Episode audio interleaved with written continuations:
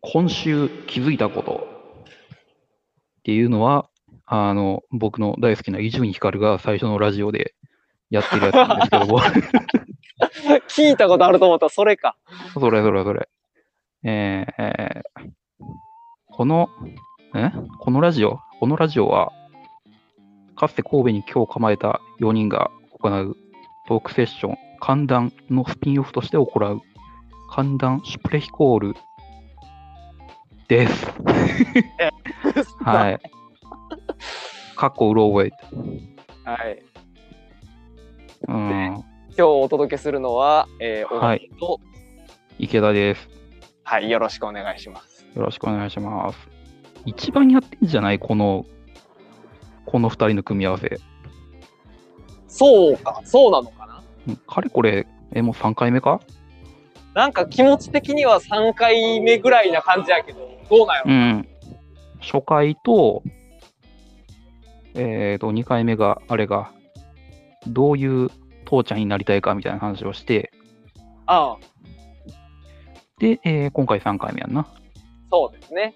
うんうん。ということでね、もう、3回目ともなるとね、もう、慣れたもんですわということで、そうですよ前回あ割れとちょっとお堅い話題だったのに対して、ちょっとゆるっと、もう B 級のお話をしようぜということになりまして、はい。で今回喋るのが、えー、ま、 めっちゃバイク走っとる。ああ、いや、なんか、すごい、あの、僕実は今さっき仕事を終えて、うん。えー、国道2号線を歩きながら、ああ、外かいな。外で今回うはん。参加させてもらっているんですけれどうも、あんうん、お今リアルにあの暴走族っぽい方が、あ普通に逆走して走っているのを横で、あのあーあー、うるさいのはまだあれだけど、逆走は すごいな。あんなナチュラルで逆走ってしていいんやと思って、えめっちゃびっくりした。ー、へーに二国逆走お二国逆走よ。おああ、気合入ってんな。気合入ってるよ、なんか。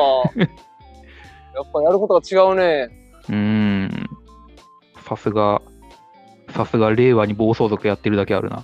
いやー、気合入っておりますわ。うん。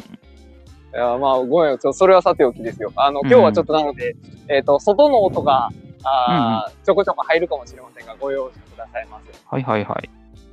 まあ、野外収録っていうことでね。はい。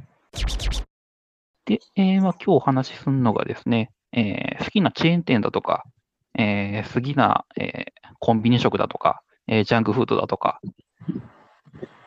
まあ、そういうね、あの自分の好きな、なんて言うんでしょう、ちょっと大衆的な食い物全般を取り扱う話題となっております。はい。うんこのテーマをいただいたときにうん。聴者の脳を使してやろうぜと言わんばかりに僕ら喋りたい欲がほとばしっているわけですね。ああ、意外とジャンクフード大好きですもんね、小川く あー大好きなんですよ。ん。うーん。結構最近だと食う機会も少なくなっとるんじゃないですか、小川は。あそう。やっぱうんお家で食べることが多いので、うーん。多分やっぱりあの一食にかける思いは強いんですよ。はいはいはい。一食入魂状態な。そう。そして、うんあの、おやっぱ学生の時から好きやったけど、今はやっぱちょっと可処分所得も増えたので、ジャンクフードにかけられる1回あたりの単価も増えているので、うん。うん。はいまあ、そういうところで、ちょっと高低差も楽しめるんじゃないかなと思ってます。ああ、そうな。学生の時だとコンビニで飯買うのも結構数百円、数十円気にしとったもんな。そうなんですよね。うん。大人の財力でそれを買えるようになったら割と、今はね、割と、なんていうの、お金よりもカロリーとかそっち方面よな、気にすんだら。うんそうえーっとですね、ちゅうわけで、この形式としてな三本勝負っていうことにしようっていうまだみたいな話になってたけど、はい。あんそうであんごまりざいっまていうのがちょっと把握したと言いつつあんま把握できてなくて、す。まあ、要は、うんあの、交互に1本ずつ計3本、おすすめの B 級グルメをレコメンしていきましょうっていうことなんですよ。はあ、はあはあはあ、で、えっ、と、それぞれ持ってきた3本は別にどんな縛りでも、まあ逆に言うと縛りがなくても OK なので、うんまあもうとにかくレコメンしたいと思うんううんいうグルメを1本ずつ交互にはいごはい。紹介をしていければと思ってます。ああ、なるほどね。その切り口はじゃあ、俺と小川で別々のもので、切り口ごとに3つのものをこう交互に出していくっていう感じそうそうそうそう。はいはいはいはい。なるほどね。ようやく把握しましたわ。どうですか準備はできましたかねえーとね、うん、ちょっとこれを喋ろうっていうのを一応考えてきたよ。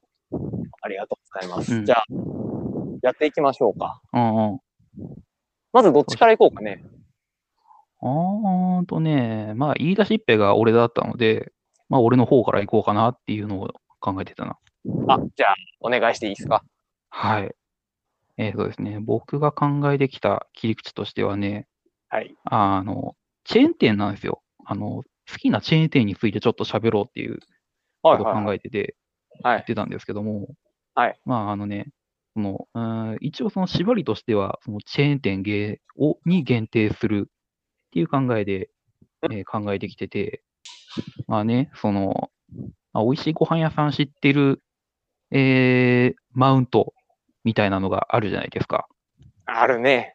うん、あのね、まあその、なんていうの、個人でやってる、まあ、こじんまりとした知る人ぞ知るみたいなところで食うやつが偉いんかと。まああーな、花とかに言われてもな、みたいな、まあ、もうのっけから別に誰に言われたわけでもない、あの架空の人間に対して、あの、言いがけをつける喋り出しになってもうてんけど、はい、あの、わざわざそういうね、えーところを見つけなくても、チェーン店でもね、あの、すんごい楽しめるよっていうのを、えーちょっと今回のあれを通して広めていきたいなっていうのがあったので、はい。まあ、あの、一人で、あの、一人飲みをするのが好きなので、はい。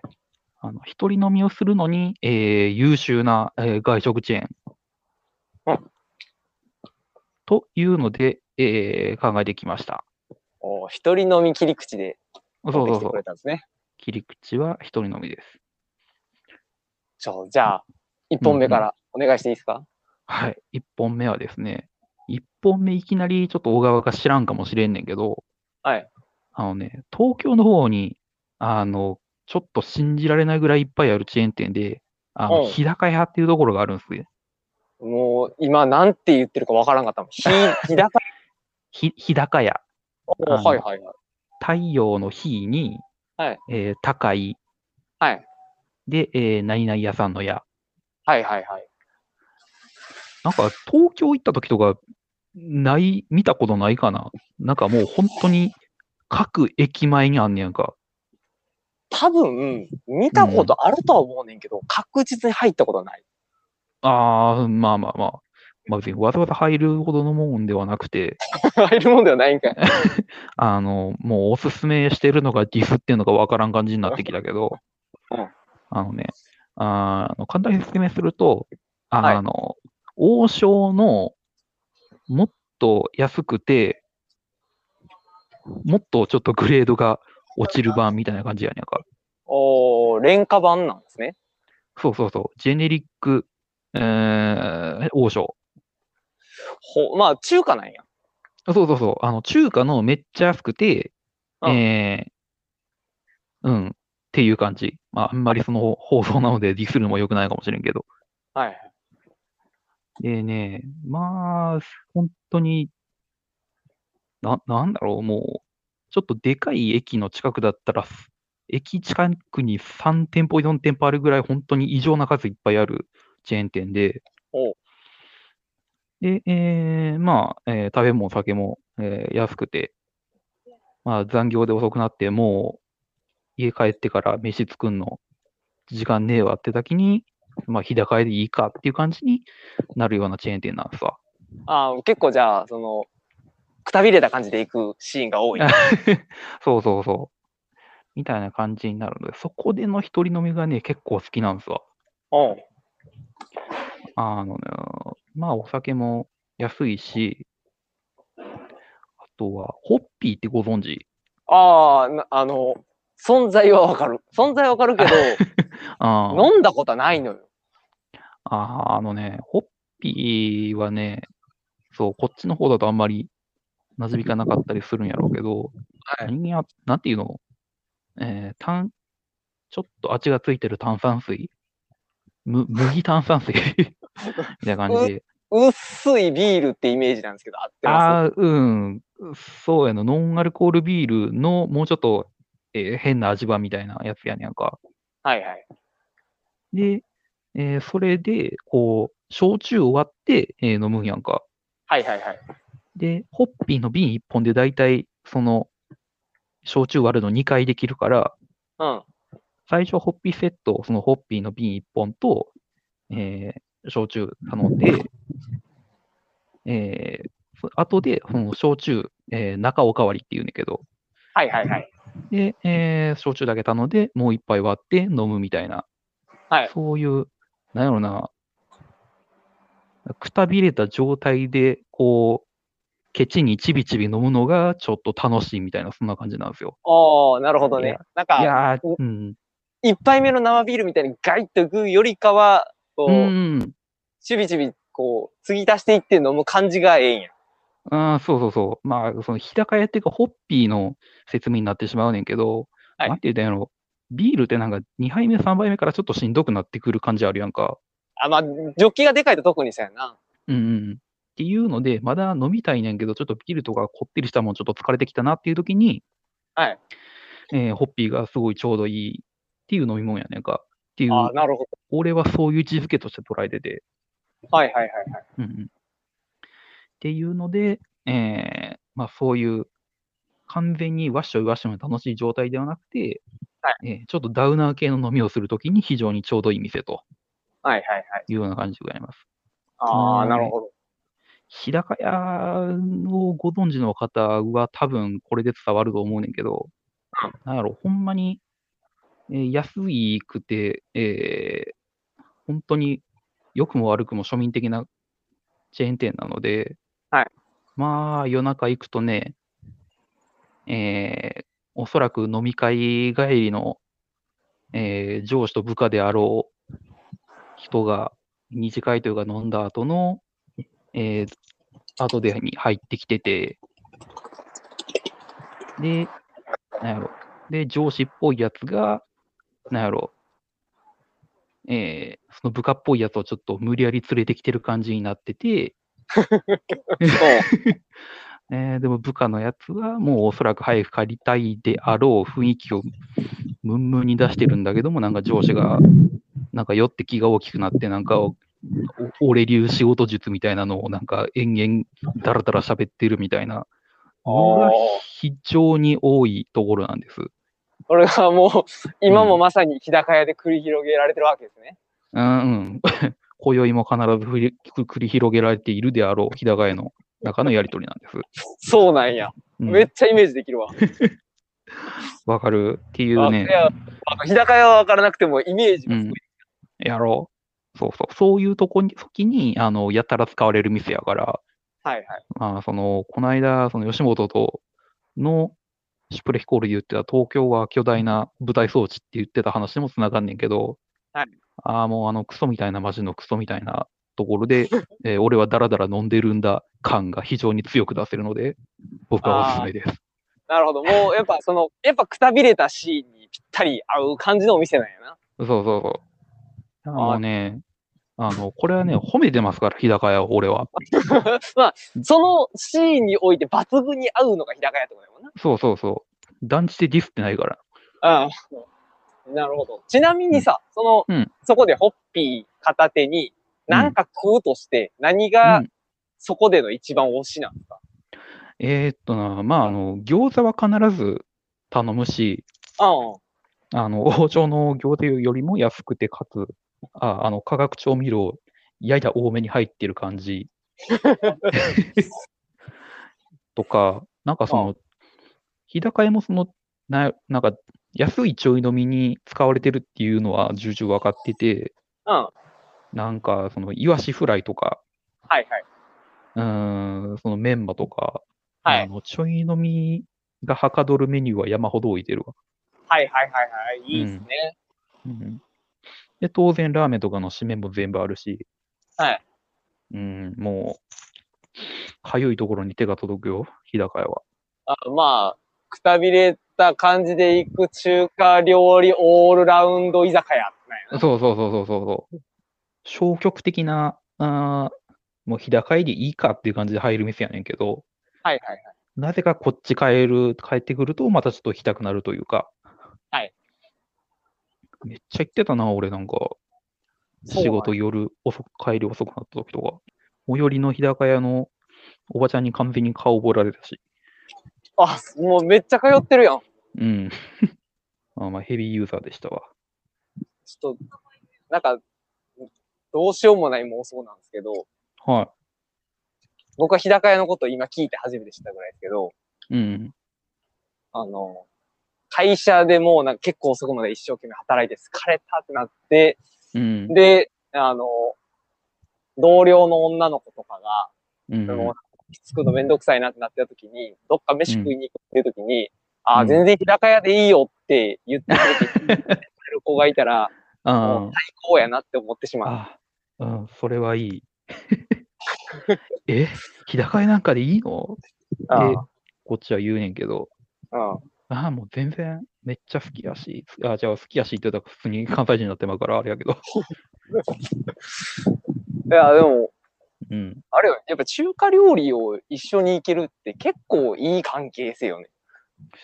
そうやな。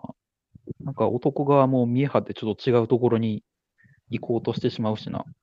そうう。んそうなんですよ。なんか、別に、凝ったとこじゃなくていいよな。凝った中華料理屋じゃなくていいんだよな。うん。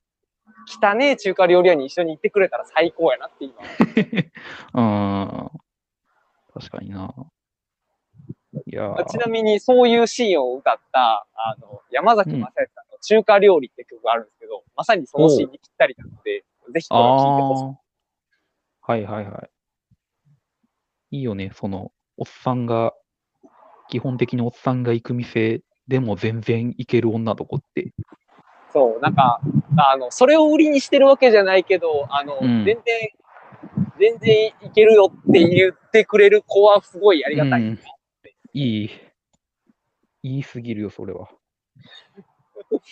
はい。ということで、あの、B 級グルメからちょっと妄想を展開してしまいましあた。あー、危うく脱線しかけたけど。まあまあまあ、そういうことですわ。なるほど。じゃあ、次、私のターン。はい。高校いきま。おは願いい。します。はい。えーっ、とね、僕は、あの、ううんまく切れてないところも多々あるんですが、うん。僕あの、丼が好きなんですよ。丼ぶり。どんもうもう一回言って。丼ぶりが好きなんですよ。ああ、はいはい。どんぶりね。はいはい。はい。なんで、あの、僕がうん推したい B 級丼を持ってきた丼。はいはい。じゃあ、お願いします、どん。ここは、うんうん。あの、えーっ、と、あんまり店舗が多くないから残念だなとも思うねんけど、うんうんあの、もしかしたら食べたことある人がいるかもしれない、あの、伝説のスタ丼ですね。ああ。俺食ったことないな。うわぁ、出た、食ってほしい。この伝説のスタ丼のうん。説明をします。はい、お願いします。伝説のスタ丼っていうのは、あの、まあ、まず、豚丼チェーン店なんですよ。はいはいはい。で、あの、なので牛丼とは違うんですよね。うんうんえー、なんといってもその特徴が、あうのんうん。ニンニク醤油ダレを使った豚丼であるってことなんですよ。ああ、ははは。そらスタミナだわ。そうなんですよ。もうやっぱまあ、わかりやすくスタミナがつくじゃないですか。うんうん。豚肉のビタミン C、ニンニクから摂取されるこのスタミナ源があうん元気になるよっていうやつで、まあ、分かりやすいうまさなんですけど、はい。なんか分からへんねんけど、中毒性があるなと思ってずっと食ってたんですよ。うんうんあのえースタ丼って、ちょっうん。と丼のサイズがでかくって、うん。波を頼んでも、うん。普通の丼、えっ、と、牛丼屋さんでいう、 大か、えっ、と、大はいと大盛りか、大盛りか、それよりちょっと多いぐらいの量で出てくるんですよ。おー。だから、まあもう普通に食ったら、それだけで腹いっぱいになるぐらいの量を波で出してくる。あーあー、いいよ。そういう調節のミスり方はいいよ、それ。そう。だからもうその時点でちょっとバグってるじゃないですか。うんうんなんですけど、その量を全然平らげさせるぐらい、うん。うん、あの、ニンニク醤油なのに飽きないんですよ。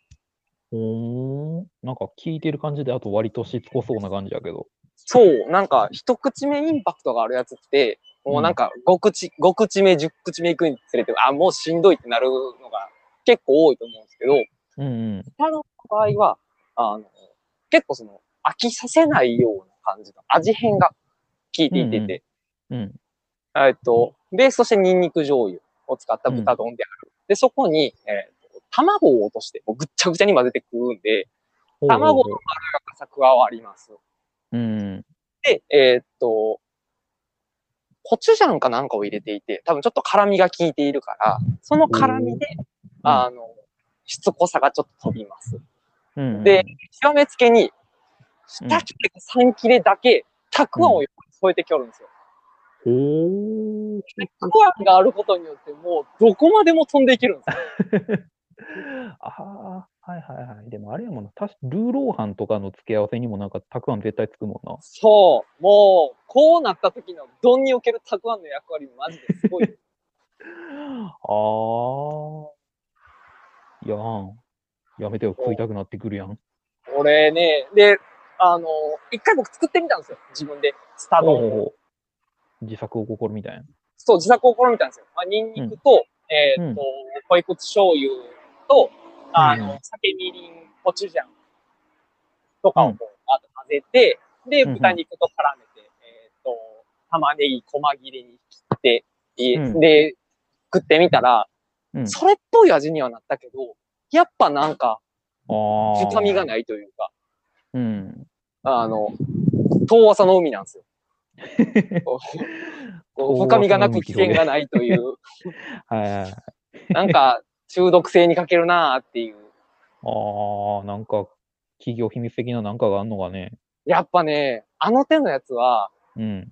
あの、いくら企業が否定しようとも、やっぱり、あの、脳を破壊する何かが入ってると思う。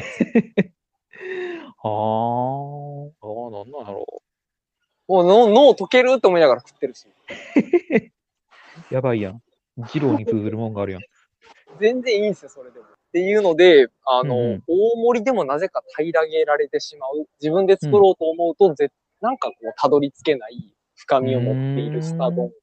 店舗が少ないんで、あんま食う機会がないんですけども、大阪近辺で食べれるところで行くと、うんあの、ヨドバシの8階ぐらい、グルメエリアのところに一つと、あ南のところに、ああ。の吉本の若手がやる漫才劇場があって、そこのすぐ近くはにい うん。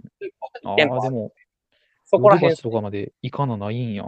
そう、僕はね、わざわざヨドバシ行って食うんですよ。スタダンクインに。そう、スタ丼食いにヨドバシに行ってる。ああ。それぐらい中毒性があるんや。あそうなんですよ。あ。いや、なんか絶対俺、何回も前通ったことはあるはずやねんけど、どこか思い出されへんし。うんそうさっき言ってたその豚丼の上に、その卵が乗っかってるっていうのももうビジョンとして見たことがあるからあ、多分その看板かなんかにその写真が載せてあったんやと思うねん。そうだね、乗って結構もうデカデカとスタ丼の写うんう真ん乗ってるね。ああ、そうか。そんな中毒性のあるところやったとは。いやー、丼という切り口は考えてなかったな。まあね、あの、うんもうさっと食べれるし、うん。大味でも美味しいっていうので、僕はもう B 級グルメの中ではどうものがやっぱ好きなんですね。うん。スタ丼もなあ考えてみれば豚丼だけでチェーン展開してるってなかなかすごいよああ、そうよ。やっぱ気合入ってるし、やっぱな。うんうん。豚丼だけで、スタ丼は多分あれ、いっぱい7、800円取ってるから、やっうぱ、ん、やっぱいいなと思う。まあ、牛丼に比べるとちょっとお高いけどね。そうやね。やねんけど、安いと思うねん。うん。やっぱりコアなファンがおるんやろうな。そうです。こういう、こういうジャャンキーが、おるから、リピートするから。いやー、なるほど。いやー、行ってみたくなった。なんか俺、東京でも見た気するな。ちゃうわ俺、東京力飯となんかごちゃになってんのかもしれん。ああ、東京力飯も確かに、あれ、豚丼系のチェーン店かな。うーん、やったかななんか、なんやろ。なんか牛丼チェーン3種類のあれ以外が全部うろ覚えすぎるわ。まあでも、うん牛丼チェーン3店舗も美味しいし、あの、ネタバレすると後で1個僕出てきます。。あ、そうなんはいさあ、どれかなあのこれか。その3店舗のうちのどれを選ぶかで、ちょっと俺も物を申すかもしれんからな。やっぱこれ、キノコ、タケノコ論争以上にやっぱ論あー争を巻きそうそうそう起こってしまう可能性あるからな。それと全く一緒やであ。いここ一回これって決めた人はもう絶対そこから動かへんから。そうなんですよ。うん。まあまあまあ、あともと楽しみ取っときましょうか。ということで僕の1ターン目は、ううんうんん、スタドンでございました。はい、ありがとうございました。スタートね。大阪行った際にはちょっと覚えておくわ。ぜひ。はい。はい、えー、ちゅうわけで、えー、2回表の攻撃ですか。お願いします。えーとね、まあ、一人飲みに適したチェーン店ということなんですけども、まあ、あの、これはベタなんですけどね、うんあのサイゼリアです。おおなんか、今更持ってきた感があるな。うん、まあ、ほんまに今更やねんけど、あのね、まあ、あの、僕の住んでるところ的に、ね、あの、まあ、ちょっと街中に行きますかってなったら、まあはい行く場所が、行く場所っていうのが三宮なんですけども、はい。まあ三宮行くとね、どうしても人が混んでるじゃないですか。はい。あの、で、えーまあちょっと、好きな居酒屋にちょっと入ろうかなって思っても、ちょっと外から見た感じで、もう割と人がすし詰めになってて、はいまあ、赤ちょうちんになった方が、ゲラゲラ喋ってる状態を見ると、まあちょっとマンボウが解除されたとはいえ、ちょっとまだこういうとこに行くのは良くないのかなっていうのが働いてしまうんやんか。はいはいはい。っていう時に、ファミレスで飲むっていう選択肢が非常に優秀やねんか。うん、なるほど。まあ、そんなにファミレスってたくさん飲んでる人も周りに多くないからね。うん、そうそう。基本的にあんまり酒を飲むところではないから、ゆえに、えー割と、えーそんなに感染リスクが低いような気がするっていう感じやねんか。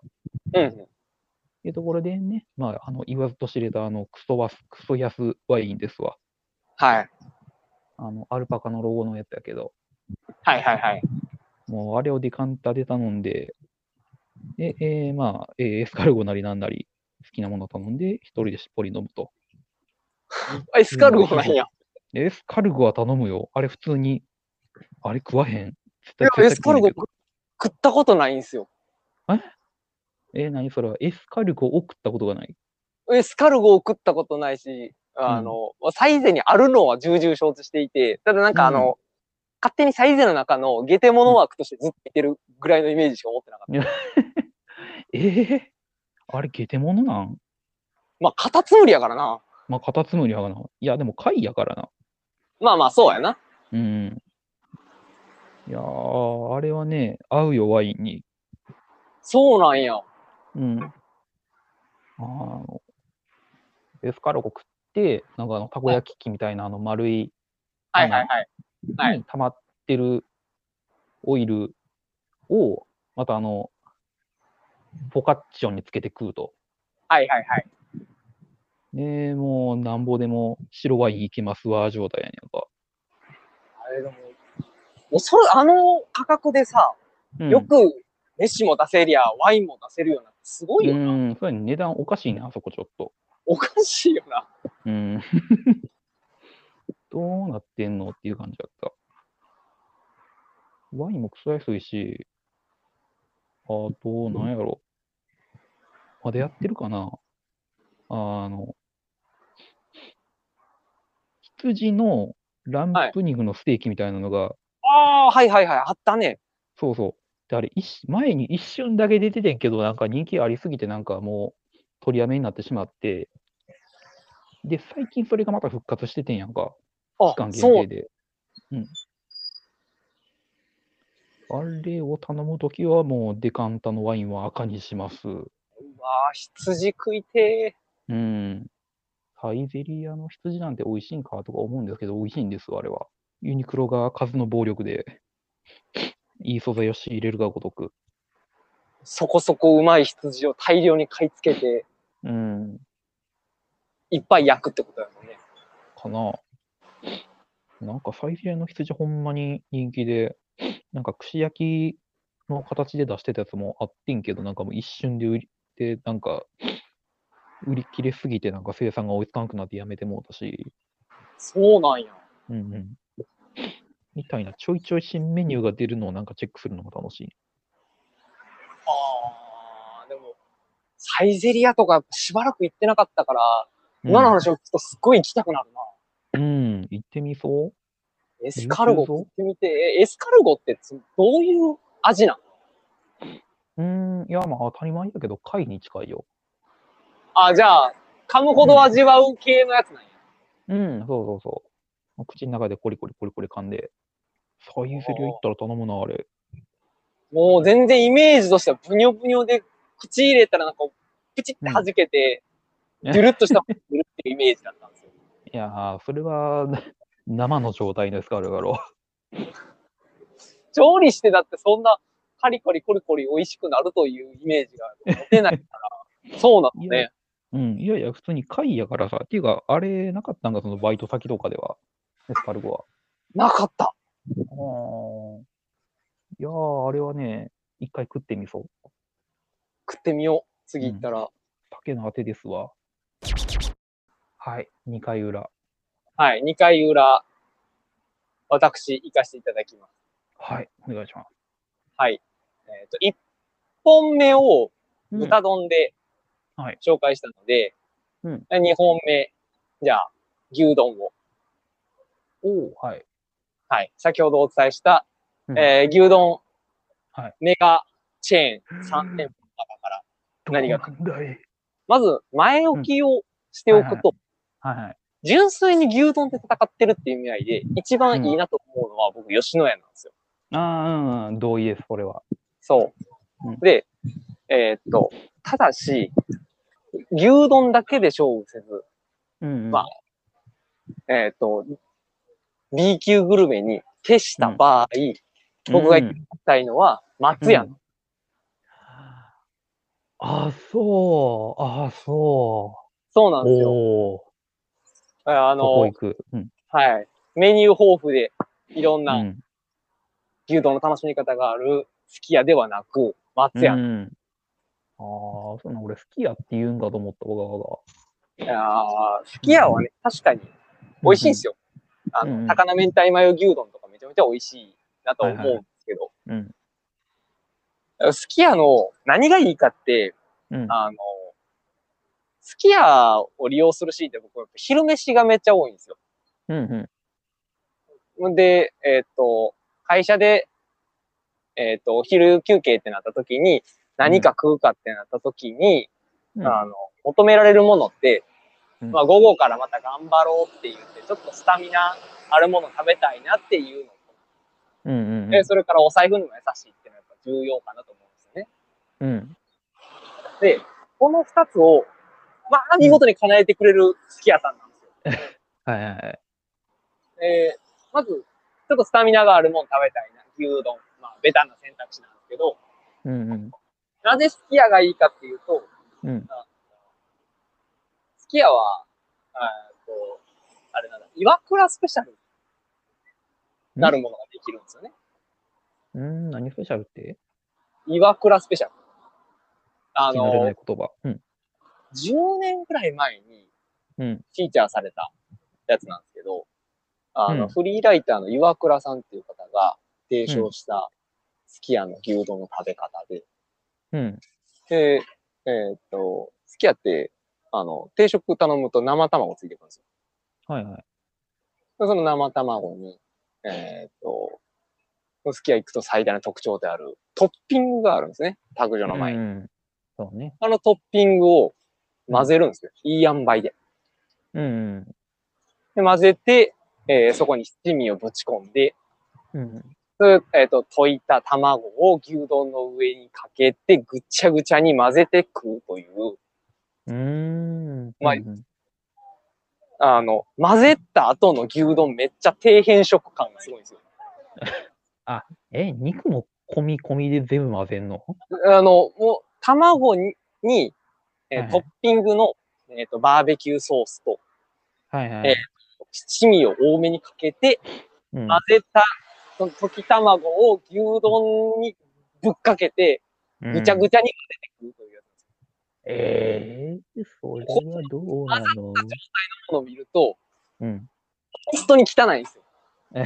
うん。それが、それがちょっと。そう。それがちょっとってなるじゃないですか。うん。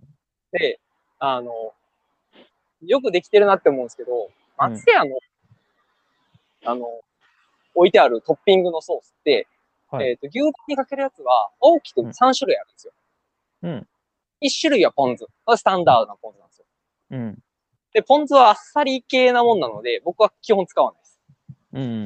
2種類目が、えっ、と、焼肉ソース。うん。 3種類目がバーベキューソース。うん。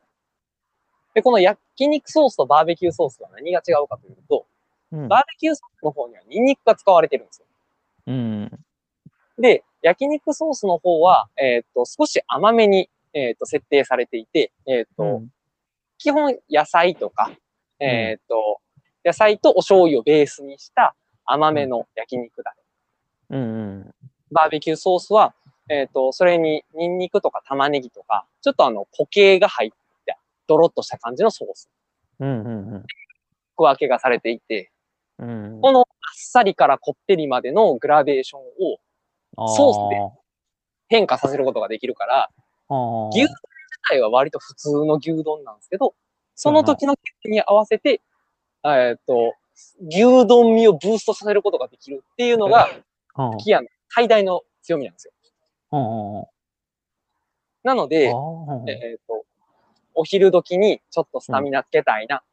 ニンニクちょっと取りたいけど、あんまニンニク臭くなってもしゃあないなっていう時は、うんあのバーベキューソースと、うんで、それから焼肉ソースを1対1の割合ぐらいで混ぜて、はいはで、えっ、と、そこに、えっ、と、適量七味を加えて、い。うん卵と一緒に混ぜていただくというふうにすると、うんスタミナあり、えーこってり、卵が混ざってるから当然、こってりまろやか感もあって、うんで、えっ、と、それでいて、ちょっとそのこってりまろやか感だけでずっと行くのはしんどいなっていう時に、恐ろしいのが、うん横に、味噌汁ついとるんですよといてね。味噌汁ついてるから、まあ、大した具材も入ってない味噌汁なんですけど、味噌汁の。うん。でも味噌汁だけじゃちょっと罪悪感ある。牛丼食ってうんなっていう人のために、サラダまでついてるんですよ。あーはいはいはい。で、罪悪感でそういうことか。はいはい。 そう。だからちょっと、あサラダも食って、あっさりした感じも得つつ、うんでしっかり牛丼で腹も膨らますことができて、はあは500円なんですよ。あ。あーあ、そんな安かったっけこれ、このコンボ、ワンコインで提供できるんですよ。最近結構軒並み牛丼屋も値段が上がってる中で、そんな価格的に検討してるんや、松屋。そうなんですよ。あの、時期的になんか520円とか、えっ、と、もうちょっと高いみたいな時あったりするけれども、うん。はあの、今日も食べてきたんですけど、今日500円でした。あ、そうなんや。いや、これをね、なるワンほコインで提供できるのうは、ん。すごい、うん。なんか、他の牛丼屋結構、もうみるみる間に値段上がっていくもんな。そうなんですよ。これあの、うさっき話し上がった、えっ、と、あ、せやから、すき家の、うんあの、高菜明太マヨ牛丼、僕一番好きなんですけど、高菜明太マヨ牛丼は、波一杯だけで450円するんですよ。うん。一時に比べると、まあ、十上がって分る今でも頑張ってる値段なんでしょうけど、安い時代を知ってるがゆえにって感じやな。そう、そうなんですよ。うんで、かたや牛丼にこう好きなトッピングもつけられて、うん。味噌汁もサラダもついてく る松屋が500円だっていうのは、ああ。やっぱ魅力的なんですよね。うなるほどな。もうサラリーマンは全員松屋に行くべきやな。そう。この、まあ、コストパフォーマンスもさることながら、僕は純粋にその味が好きなんですよ。うんうんで牛丼の、牛丼のタレに卵、バーベキューソース、焼肉ソース、七味、混ぜて、色味なんかいいわけないけど、やっぱ食うと、たまらんってなる。うん。うーん、なるほどな、そっか。アレンジが効くんやな、松屋は。そうなんですよ。だから、がっつり行きたい時にはもうバーベキューソースだけで行ったらいいし、うん、うん。塩梅を取れるしっていうところがね、非常にいいです。なるほどね。あんまりそこ俺意識してなかったけど、なんか、それあの、トッピングの、なんかソースとか俺あんまり使ってなかったからさ、はい。あんまりそこの恩恵を今まで受けてなかったわ。なんかドこれレッシングとかも結構いっぱいあるやんな、あそこ。ドレッシングはね、2種類ある。あ、2種類か。えっ、と、フレンチドレッシングと、えっ、と、うんごまドレッシングがあるんですね。うんうんうん。だからまあ2種類からドレッシング選べるし、吉野家とかは、もうそもそもトッピングをかけずともうん。牛がうまいっていう推しがあるから、うんやっぱ一点突破で強いっていう意味合いとしては吉野家は確かにすごいんですよ。うん、そう、牛丼自体は俺、吉野家やと思うね。そう。だからもう間違いなくだと思う。なぜか吉野家は、お持ち帰りで買っても旨味がそがれないっていう。ああ、はあはあさすが、生娘しゃぶ漬け戦略。 そうそう。いや、あらもう、しゃぶ漬けされますよ。ああ、もう、がっつりしゃぶ漬けにされた、俺。そう、ただ、ただ、あの、生卵と一緒にトッピングした時の、あの、うん見た目はが中毒性が爆増しする松屋は、うん、そ、それはそれであの、牛丼本筋の戦い方とは違うやり口をしているっていうところ、うんはあの、その、蛇の道ではあるけれども、僕は少なくともそれが美味しいなと思っているあので、あ、いいなというところで紹介させてもらいました。なるほど。三大牛丼屋のうち、俺、俺、正直、松屋、あの、一番低、低評価というかお、一番好きじゃないところやってんけどああ、そうか、あそこのトッピングと卵をうまく使うっていうのが、勝ち筋だったのかもしれんな。いや、松屋はね、ほんと過小評価されてると思うし、うん。あの、松屋自体も推しが弱いと思う。うん、ちょっと、あ他2店、2つと比べてちょっと店舗少ないしな。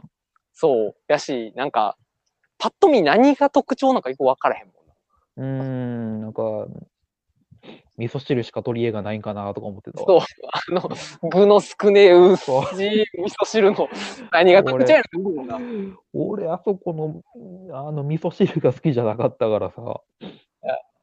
うん。あれはね、味噌汁じゃないのよ。うんあの、味噌といたお湯なのよ。うん。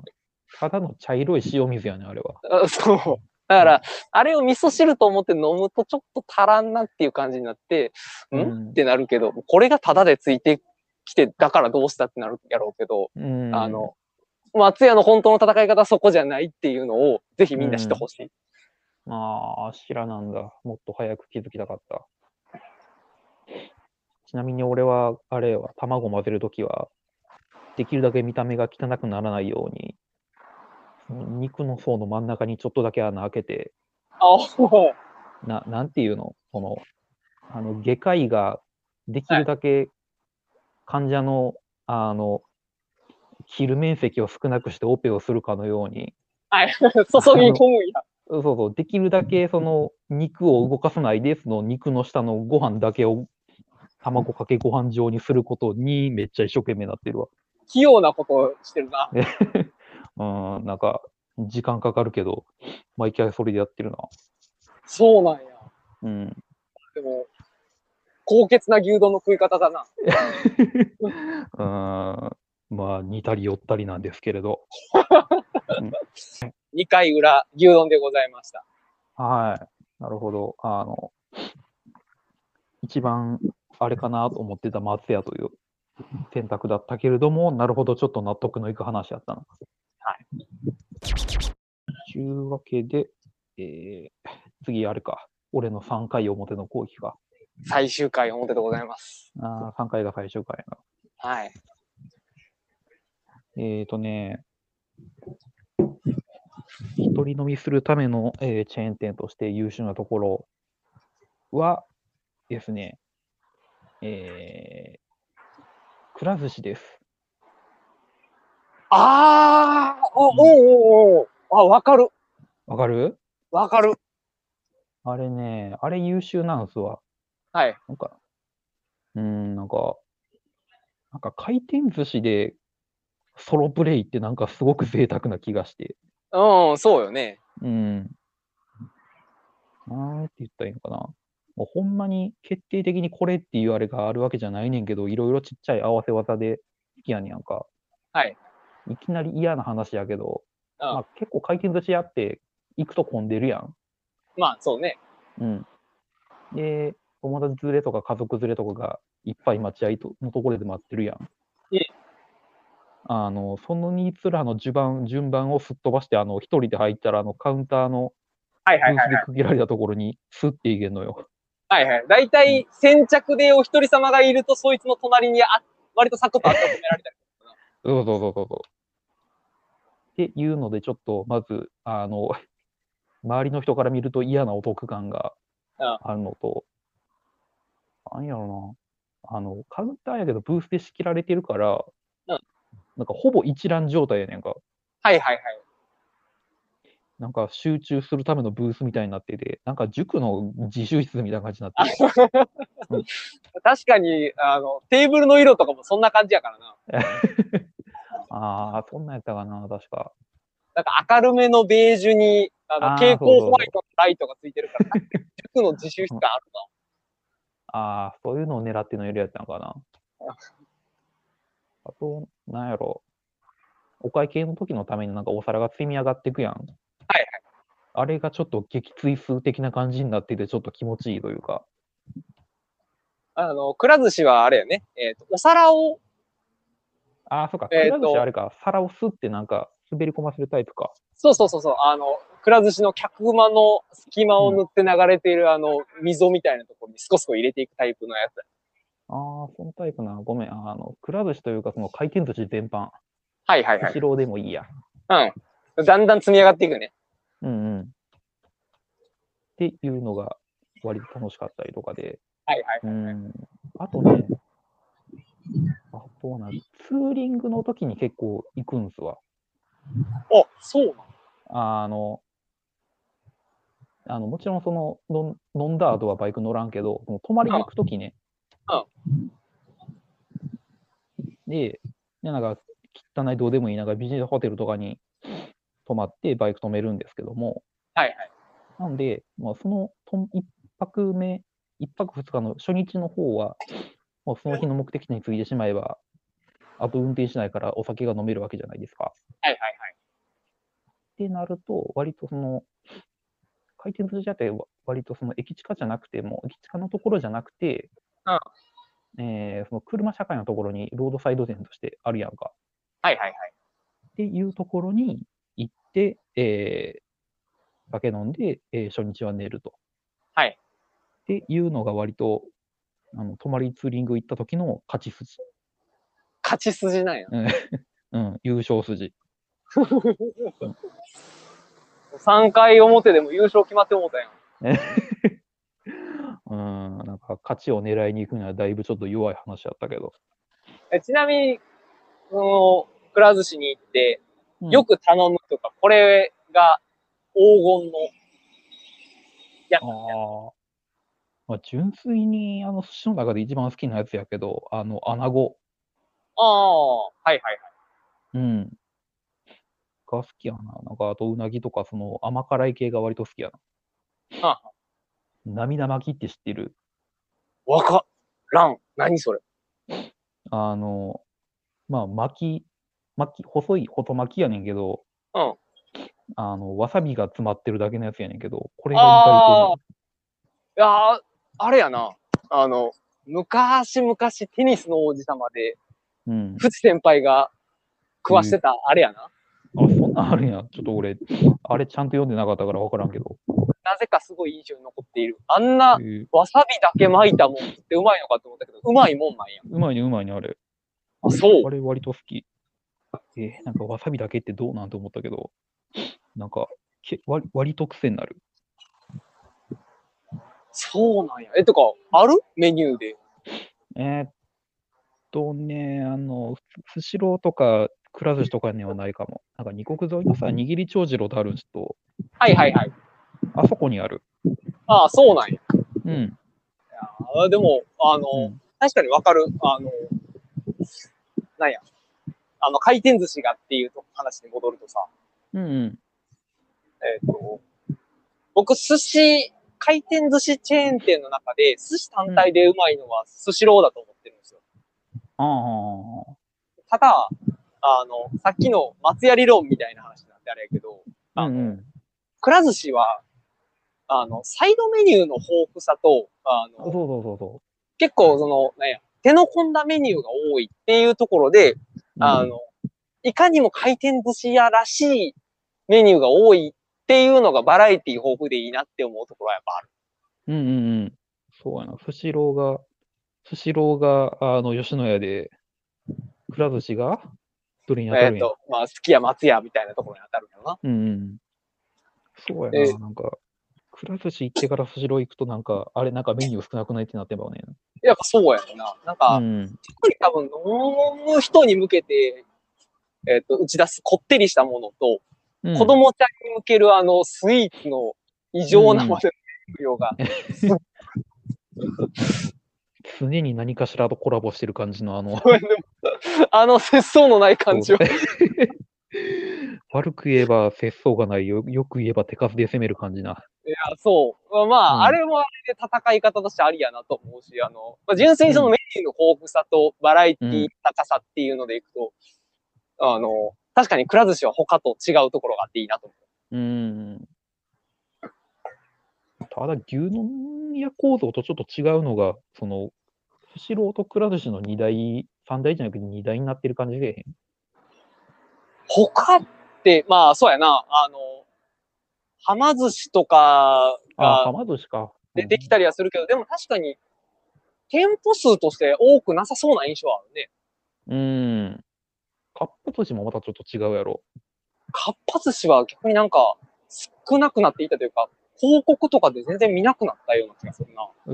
そうやな、なんか、一時結構鬱陶しく CM やってたけどな。そうやな。言われてみれば最近見ないかも。二期新あるけど。何やったっけな、かっぱ寿司やったかな。あの、けあの、回転寿司業界って、もう、マーケティング命みたいなところがあったりするやんか。うんうん。いかに、あの、ロスなく商品を届けられるかっていうのと、あの、既存顧客をリピートさせるかっていうところがうん、重要視されるけど、確かかっぱ寿司やったかなと思うけど、一時期さ、えーっと、1日限定全品50%オフみたいなのやって、へえうん。あの、大パンクして、ああ。で、結局、なんかし、えっ、と、一時的な新規客獲得はできたけど、リピートに全然繋がってなくて、うん、ああんまりいい結果じゃなかったみたいなのあったなっていう気が。あー。そら、え、どういうことそのキャンペーン。あまあ、あの、多分苦肉の策で打つキャン、打ったキャンペーンと思われるねんけど、うんあのまあ多分、既存顧客が減少していって、あの、うん一発逆転新規を取るんだったら、えっ、と、うん赤字を出してでも、ちょっと話題性のあるようなこと、まあ、言うえっ、と、バズってみて、うん。あの、そのブランドとしてのイメージをつけるっていうの手法を取ってみようっていう施策の一環かな。 ああ、そういうことそんなんやったら単発で終わるに決まってるやんと、素人的には思うけれど、何かうまくいく秘策があるのかなと思ったらなかったんやそうやな、結果、 あの、一時的にバズったけど、あまりいいバズり方じゃなかったっていう、あの、なんか、すげえ列ができたし、あの、な。うん。なんか、待ち時間、6時間とかだったかな、最やばい長とやん。かいうのがニュースに出てて、でう、んコメントとして、そもそも回転寿司に6時間並ぶってどういうことみたいな感じで、逆にその回転寿司としての価値が下がってしまうっていう結果も見えてしまったから、うん。うん。なんか、そなんのかあん6ま時間、うん。 6時そ間の待つ6時間バイトしてなんか別のもん食った方が絶対コスパいいのよ。そうやね。うんまあ多分もう6時間待つ人って一見ちょっとね、えーっと、待ち確保だけして他なんかするとかなんやろうけど、まあどうあれなんか、あんまり良くない手法になっちゃったなっていうのもあったりしたけど、うん。どうあれ、あの、話戻すと、まあ、メガ回転寿司チェーンはその2つに絞られそうやね。そうやなぁなんか牛丼屋よりかは、なんていうのその、トップ争いに加わってる店舗じゃないところがいろいろえー出てきてはいるけどって感じやな。うん。そのはま寿司とかかっぱ寿司とかが出てるけども、まあ二大巨頭で言うとそのスシロークラブしかね。そうやね。うん。 3回表、はい。優勝を決定づける、うんくら寿司だ一い人のでございました。だいぶ弱い攻撃やったけど。いや、でも、価値はわかる。すごい。あいいなと。うん、楽しいんすわ。じじゃあ、3回裏いきますか。裏行ってみるか。 3回裏はですね、僕、あの、めちゃめちゃパンチが弱いんですよ。うん、ああ、そう。お 互い。お互い最終回の攻撃が。そう、あの、 最初のうちに言いたいこと言ってしまって、うん。もうあんま実は濃いもんが残ってなくてですね。うん、 お互あのい結局初回の攻撃が一番力入れて力入れてた。うん。あの、3回裏はですね、あの、ドンと言いつつチャーハンです。ああはあ、チャーハンね。はいはい。はいで、えーっと、チャーハンといえばですよ。やっぱり我々神戸市民からすると、うんやっぱ阪神見影店の王将のチャーハうんンの至高だと思われるんですよね。はいはい。あの、チャーハン奴隷の人が一生はこれ出るっていう。チャーハン奴隷な。チャーハン奴隷はもう、あの、手にフライパン、鉄のフライパンくくりつけられて、ああ、もうどこからが手でどこからがフライパンかわからないでござる状態 の。あの、チャーハンキメラとかしたチャーハン奴隷がはいはい。一生うまいチャーハンを作り続けるっていう。うんうん。あの、あのクソうまいチャーハンは確かにあるんで、ちょそこは避けました。もうあれは殿堂入りということで。はいはい。はい。あの、今回僕が紹介したいのはですね、うん。あの、世界の山ちゃん、堺筋本町店のチャーハンです。もう店舗まで指定すんねや。もうねう、んあの、わからんことが多すぎて、んもう、とりあえず具体を示すしかなかったんですけど、この店舗で、うんかつて僕、あの、会社の同僚、男、うん6人、ほうんそこ行ったことがあるんですよ。う。うん。で、えーっと、まあなんか、まだその時は、社会人2年目とかかな、うんまあなんか、あの、ちょっとパヤパヤ、パヤパヤパヤ見返して、ちょっと2軒目行こうぜみたいな感じになった時に入ったのがそこやったんですよ。ああ、パヤパヤしてるね。パヤパヤしてまして。うん。で、えーっと、山ちゃんだから、まあ、手羽先食おうぜみたいな感じで、普通に手羽先、まあ、あの、味付け濃くてうめえなみたいな感じで食ってたんですけど、うんあんまりご飯を食べてなくてお腹空いたなっていうことになりまして。うん。うん、うで、ん。ふとメニューを見ると、チャーハンが4種類あったんですよ。へえ、そんなんあったっけはいそう。なんか、居酒屋で4種類もチャーハンあんねやと思って。まあ見ると、その普通のチャーハン、うん。魚チャーハン、うん。えっ、と、なんかガーリックチャーハン、あともう一つなんか忘れたけど、なんかそんなチャーハン4種類あって、うん。で、人数も6人いるし、みんな男やし、お腹空いてるっていうやつばっかりやし、まあ、ほんならじゃあ、みんなで分け分けすることを前提に4種類頼んでみようぜみたいな感じで頼んだんですほうほよ。4つのチャーハンを。う。うん。で、えっ、と、一つずつ届いたんですよ。うん。で、まず1個目、普通のチャーハンが届いたんですよ。うん。で、普通のチャーハンが届いてみると、うん。うまいチャーハンってみんな想像すると、うんパラパラ、あの、ふんわりした感じをはい。思い浮かべるかなと思うんですよ。一般的にそうですね。そう。で、金出て色きパたラチパャーハラ。ン、そう、金色パラパラチャーハン、そうやうな。ん。で、出てきたチャーハンは、うんチ。ャベタベタチャーハンやったんですよ。なんで チャベタベタチャーハン。茶べ、ああ、茶色でベタベタが。はいはい。そうなんですよ。茶色でベタベタチャーハンが出てきて、ああ、うわ、チャベタベタやと思って、ちょっとテンション下がるね、見た目的に。そうそうなんですよ。いや、まあまあまあ、でもしゃあないか。まあ、だって、居酒屋やし、う。、うん料理ってるから、別にチャーハンにその求めることもないしな、と。うん。そんなに多くを望むまいと。望むまいと思って。まあ、具もそこそこに入ってる程度やし、まあまあうん満たす程度食ってみたんですけど、うん。 6人中6人が、うん。絶句するうまさやったんですよ。そんなにいや、なんか、全員動揺して一口目。 なんか、普通に飲み会で喋ってて、わーってなって、パクって切って、えってなんか何人かなって。何が入ってんのそれ。ちょっとなんか聞こえんかったみたいな感じで、みんな、大の大人6人がチャーハンで言葉を失った。なんか、最初多分2人ぐらいが食って、えってなって、うん。食ってみてみたいな感じで、こう話も遮るような感じで食ってって言って食ってもらって、うん。残りの人数がみんな、えってなって。なんか、みんな、えってなって、うん。で、食べ進めても、うん。ってなって、何かの間違いではと思って、もう一口食べてもまたえってなる。そうなんですよ。なんか、あれ、ずっとうまいし、うまさが異常だってるんですね。なんなんか、めちふふゃめちゃのチャーハンでうまいうんっていう脳がなかったからこそ、なんか、うん。あの、もろに顎にパンチ食らった感じあって、はうわ、やばいっていうので、まあ、あの、普通のチャーハン一皿目をペロッと完食してしまいまして、ほうほまあでもこれ、他はさすがにないかと思って、う。うんで、、あの、まあ、そうこうしてる間に2皿目、3皿目がバッと届いて、うん。高菜チャーハン。あ、そう、高菜チャーハン、キムチチャーハン、えっ、と、ガーリックチャーハンかなみたいなやつ。うん。うん。これの味変バージョンか。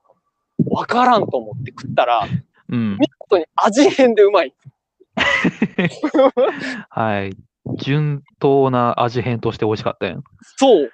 べ、あの、いずれも、うんちゃべちゃべちゃ、ちゃべちゃべちゃ系統を 引き継いだ。ああ、その一皿だけ、最初の一皿だけミスったんじゃなくて、もうそれがデフォルトなんやな。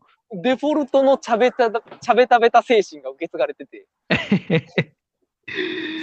マジで、ちゃ、ちゃべちゃべちゃで美味しかった試しないけどな、俺。そうやろうん。そうなんですよ。これ僕もそうで、そこ、うん逆に言うともう、それ以降もう、あの、ベタベタチャーハンで、うまいもん食ったことないんですよ。うん。記憶にないわ。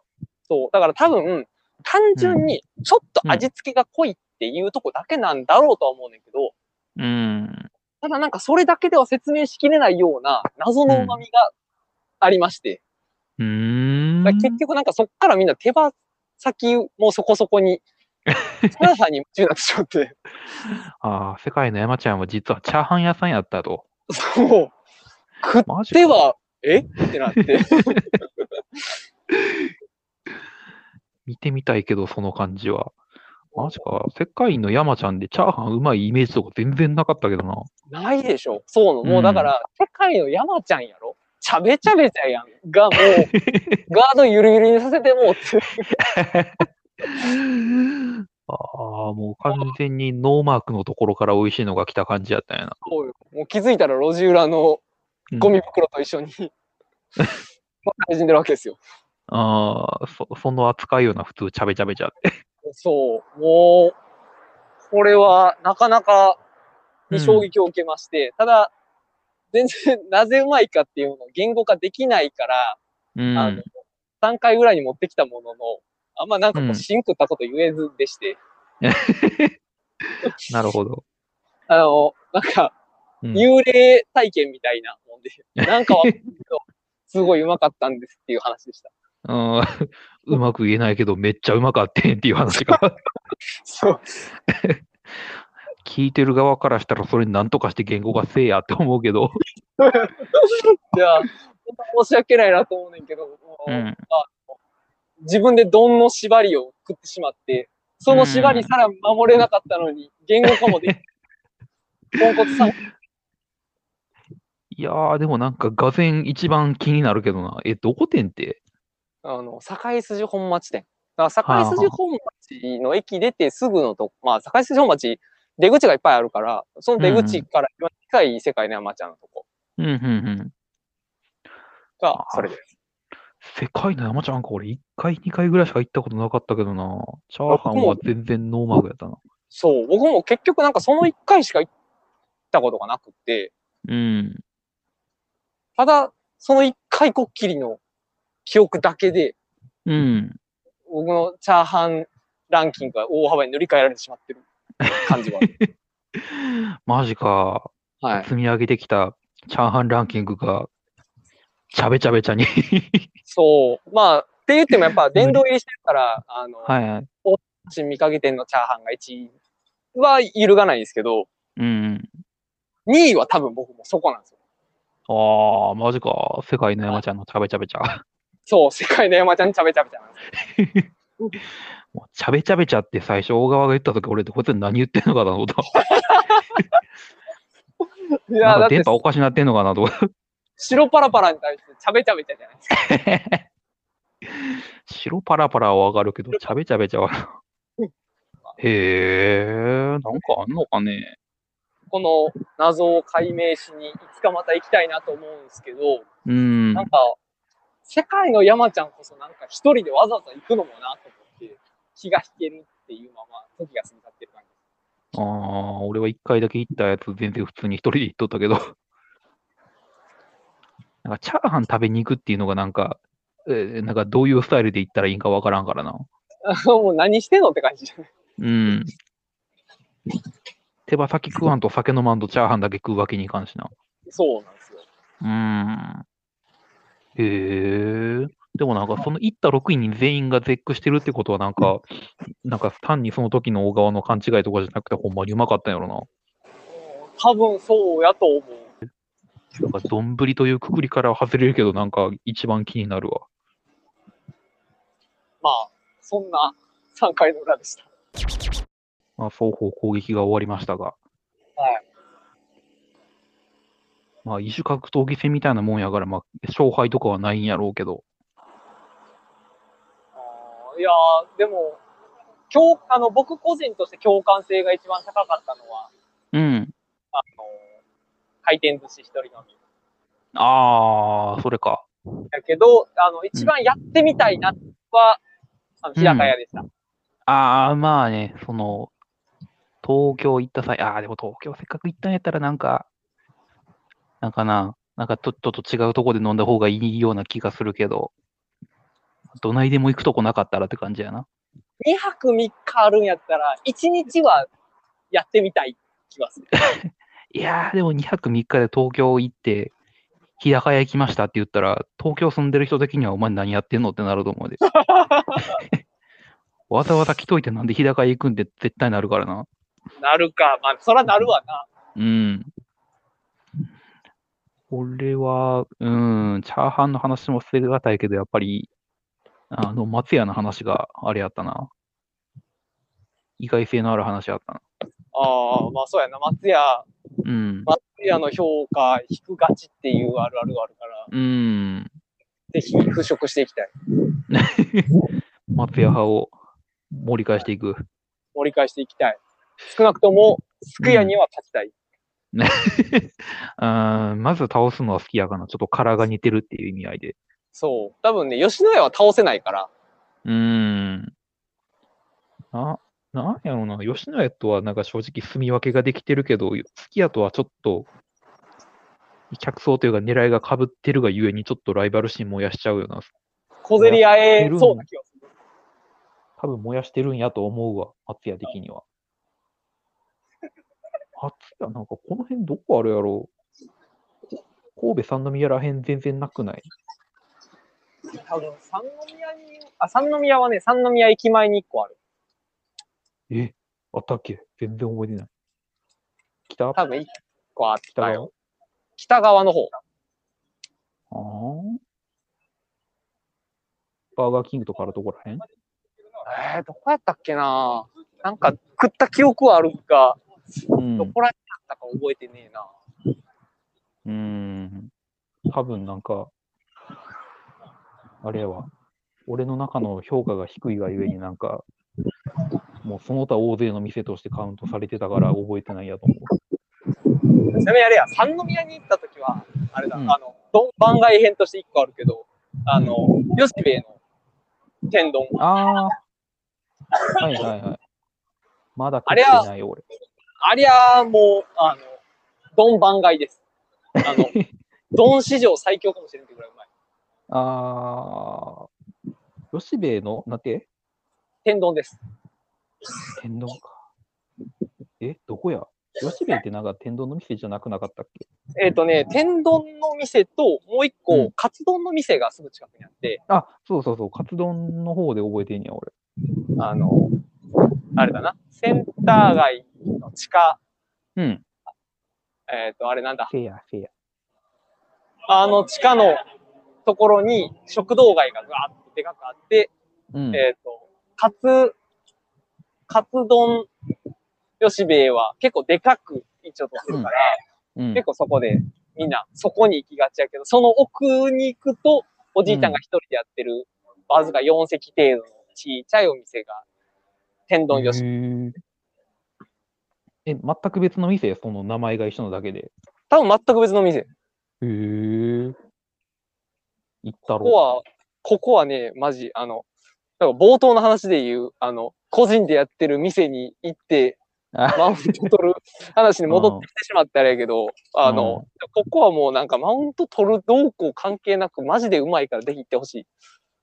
わかった、ちょっと探して行ってみる。はこい。んなところがあったとは。そう。まあ、あの、おじいちゃんが一人でやってるので、うんまあ、店すぐ閉まっちゃうこともあるので、うん。あのちょっと早めにお昼食おうっていう時にぜひ行ってみてくださいませ。オッケー。おじいちゃんが元気なうちに行ってみる。そう、おじいちゃん元気なうちに行ってください。うん。ちょっと、すみません、ダメ押しで一個追加してしまった。ああ、いや、うん。そういう有益な情報は大歓迎。まあ、これ。れを機に、ぜひ、うん。気球グルメ、他の皆さんも行ってほしいですね。 はい、あの、結論、結論チェーン店、チェーン店なら結論 B 級グルメを他の2人も話し合っていただければ、結論 B 級グルメってやっぱむずい な。うん、無限に追求できるからな。ね。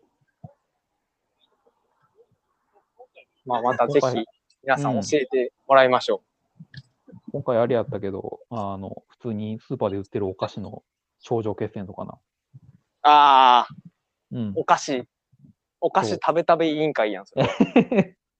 出た、食べ食べ委員会。またじゃあ、うん。それは、また別のタイミングでぜひやってみましょう。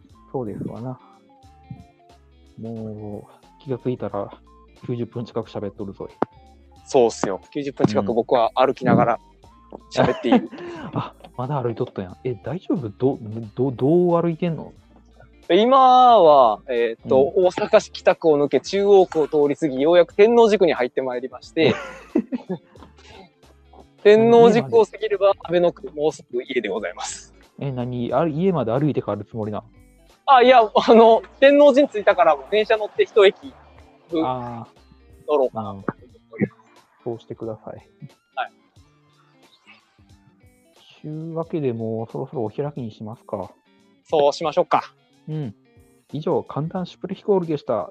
バイバイ。はいバ イバーイ。ぬるっとやな。終わったなぁ